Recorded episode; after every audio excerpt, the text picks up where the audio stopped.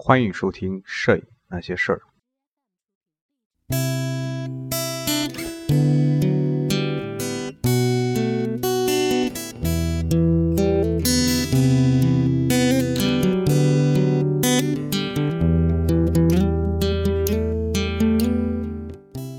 人物小传：爱德华·斯泰肯。就斯泰肯在时尚和广告摄影领域所拍摄题材的广泛性和作品的高质量而言，爱德华·斯泰肯的职业生涯可以说代表了二十世纪实用主义摄影的发展。在整个二十世纪，斯泰肯一直积极参与到摄影领域中至关重要的新趋势和潮流中。从最初的画意摄影师开始。他历经商业摄影发展的各个历程和阶段，最终成为美国最具声望的博物馆摄影部的主任。作为一个富有创意的个体，作为很多摄影展和画报的设计师，作为很多摄影项目的指导人，他给他所处时代的摄影发展趋势留下了深刻的印记。一八七九年，斯泰肯出生于卢森堡。但在幼儿时期就随父母迁居美国。1894年，他在密尔沃基的一家石板印刷公司实习。此后，他展现出艺术方面的天赋。他既画画也拍照。在19世纪90年代，他积极地将自己的作品提交给画艺沙龙和协会。克拉伦斯 ·H· 怀特最先于1900年发现了他的才能。并将他介绍给施蒂格里茨。很快，施泰肯同施蒂格里茨一起参与到二九幺画廊的建设中，并创办了《摄影作品》这本杂志。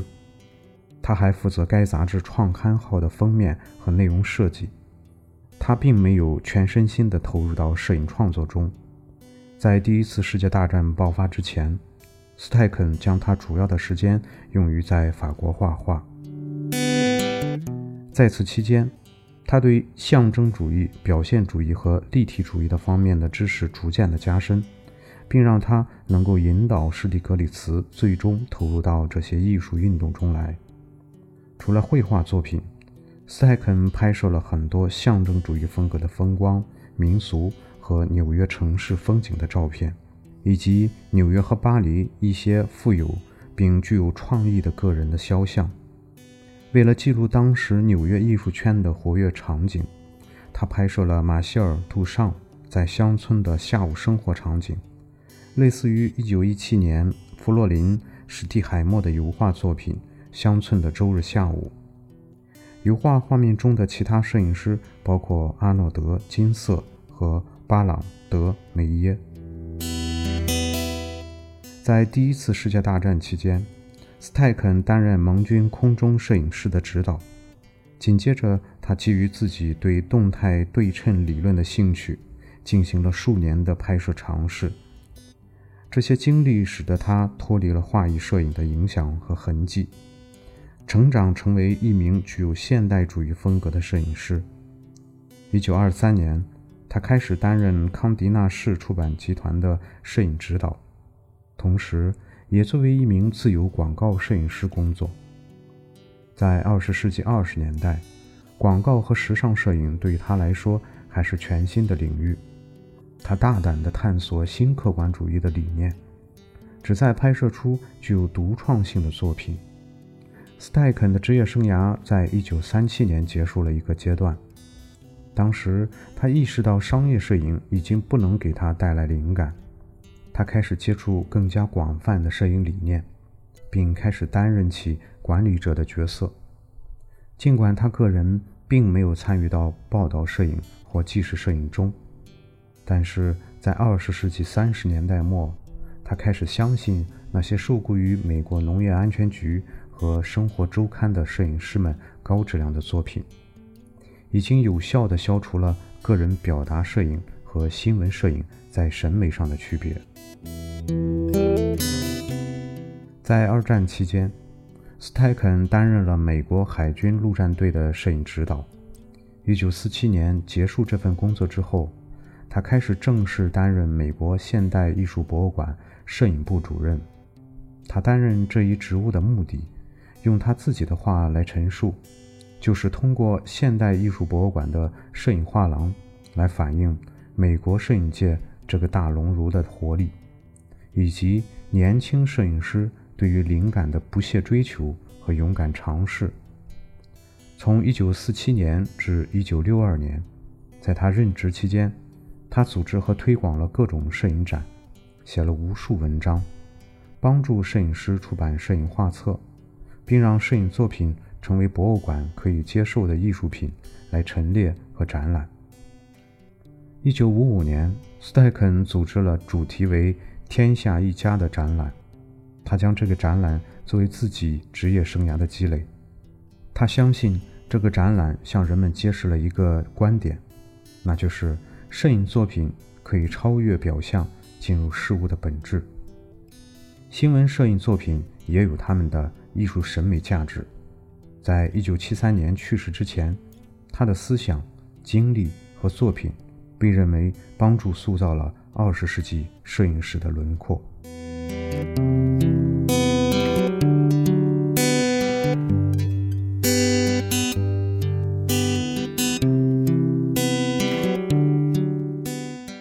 人物小传：W. 尤金·史密斯。强烈的同情心使得 W. 尤金·史密斯成为他所处时代的传奇人物。无论他接受的是怎样的拍摄任务，无论是在怎样的拍摄环境下，他都认为相机是自己良知的延伸。他的作品应该揭示事物的本质。在美国圣母大学上了一学期课之后，1937年，他来到纽约。当时，报道摄影正在改变杂志新闻摄影的性质，为年轻的摄影师提供了前所未有的拍摄机会。他几乎是一夜成名。他早期的作品就体现出高超的技巧性。仅仅用了两年的时间，尽管当时只有十九岁，他已经成了《生活周刊》的签约兼职摄影师。像很多其他摄影师一样，W. 尤金·史密斯对自己要求很高。他最初发现很多拍摄任务都比较琐碎，但他还是继续为《生活周刊》拍摄美国国内的事件，之后为《克里尔》杂志和《旅行》杂志拍摄。随着美国卷入第二次世界大战，他觉得自己必须前往南太平洋地区记录那里的战争。一九四三年，他获得《飞行》杂志前往该地区拍摄的机会。最终，他被《生活周刊》派往战争前线，拍摄在南太平洋岛屿上的战争。在战场上的报道经历改变了史密斯对战争的理解，也进而影响到他的摄影风格。他开始致力于让他的作品唤起观众的共鸣，即使改换了场地。画面中的一切依旧能够打动人心。一九四五年，他在冲绳岛报道战争时严重受伤。史密斯继续呼吁和倡导摄影记者的道德责任，这也促使他在二战结束之后加入了纪实摄影记者联盟，并在一九四九年当选为联盟主席。在一九四六年，他正式加入《生活》，成为该杂志的签约摄影师。让他的作品尽可能被更多的读者和观众看到。尽管他和杂志在截稿时间、图片大小、版式设计和图片说明方面都有很多的争执，但在1946年至1952年期间，《生活》杂志刊登了五十多篇他的报道摄影作品，其中包括让人难忘的《西班牙村庄》《乡村医生》。和助产护士。在一九五四年，当他意识到自己不能改变出版规定，这种规定不允许摄影师对最后刊登的作品和文章有任何的改动，他宣布就此永久性辞职。在之后的一年里，史密斯接受了各式各样的新闻摄影项目，但是前提是必须给他自由工作的空间。尽管自由职业就意味着他的收入会很不稳定，但是在此期间，他的专题摄影报道更加深刻，让纪实摄影从一个摄影的分支具有史诗般的意义。史密斯雄心勃勃的理念，在他拍摄匹兹堡的作品中得到了充分的体现。这个系列的作品在《大众摄影年鉴》中刊登，题为《迷宫漫步》。同时配有题为“从我的窗口不经意的一瞥”的抒情故事，唤起人们对城市生活节奏的记忆。城市生活的节奏会因为季节、气候、环境和情绪的变化而变化。一九七一年至一九七五年间，史密斯在日本熊本县水俣市拍摄当地水银污染的情况，揭示出人类为工业污染。所付出的惨痛代价。其中一幅作品的构图让人想起了米开朗基罗的画作《圣母莲子像》，也体现出史密斯始终致力于通过摄影作品，让人类去正视什么是错的。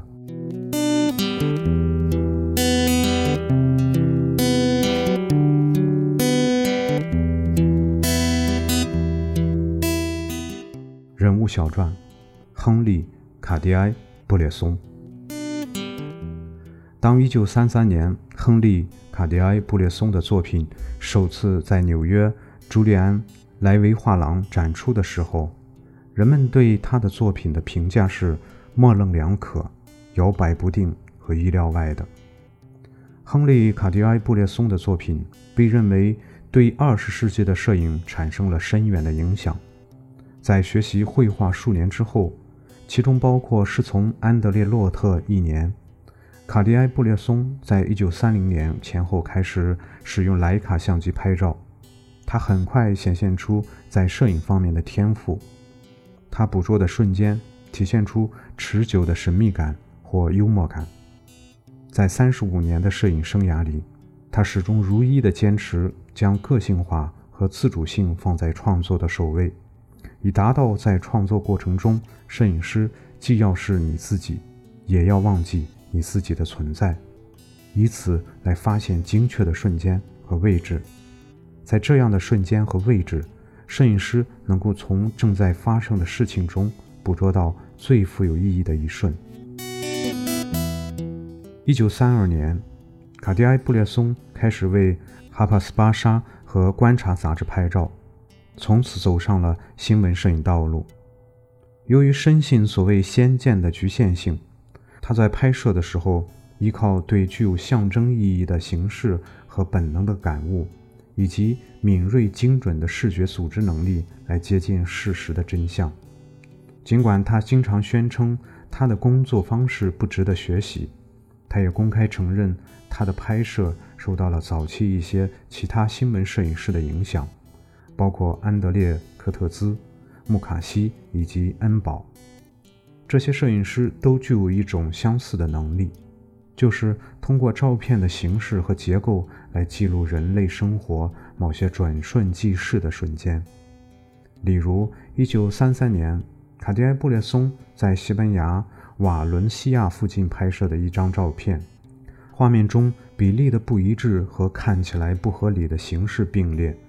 都暗示出一种不安的紧张情绪，这种情绪最终引发西班牙内战。尽管摄影师的本意是诗意的，而非政治的。在二十世纪三十年代，亨利·卡迪埃·布列松主要在墨西哥和美国拍摄。他不仅用相机捕捉那些瞬间行为。更希望通过相机所记录的某个方面来揭示人类社会的本质真相。卡迪埃·布列松采用同样的理念拍摄肖像。他认为，在他二十世纪四十年代拍摄的众多艺术界的人物中，可以通过他们短暂的面部表情，找到了解这些人物个性的关键因素。卡迪埃·布列松也学习了电影拍摄。并同美国的斯特兰德、法国的让·雷诺尔合作拍摄过电影。1937年，作为先锋电影的代表，他制作了电影《复活》，讲述的是为战场上西班牙士兵提供医疗援助的故事。1945年，在被德国关押长达三年之后，他幸运地成功逃脱。此后，他拍摄了一部名为《回忆》的电影，讲述了被俘的法国士兵和人民重返家乡的故事。1946年，纽约现代艺术博物馆举办了卡迪埃·布列松个人作品回顾展。一年后，卡迪埃·布列松与其他几位著名摄影师合伙创办了马格南图片社，从此踏上了他在欧洲、亚洲和美国等地。长期的拍摄之旅，他的作品被杂志刊登，但更多的是被结集成册出版，包括1954年出版的《转型中的中国》，1955年出版的《莫斯科人民》，以及1972年出版的《亚洲的面孔》。卡迪埃·布列松一再声明，他对拍摄某些特定的人和事没有太大的兴趣，而是愿意关注。能够唤起全人类梦想和直觉的题材，他从所经历过的社会和政治偶发事件中吸取创作养分，同时充分肯定任何地方的生活都充满了活力和激情。他的理念对后来的年轻摄影师产生了深刻的影响，很多人都将他的观念转化到自己的风格中，从而实现其自我表达的目的。生命的最后几年，他搁置了相机，重拾画笔。本章到此结束，我们下次节目再见。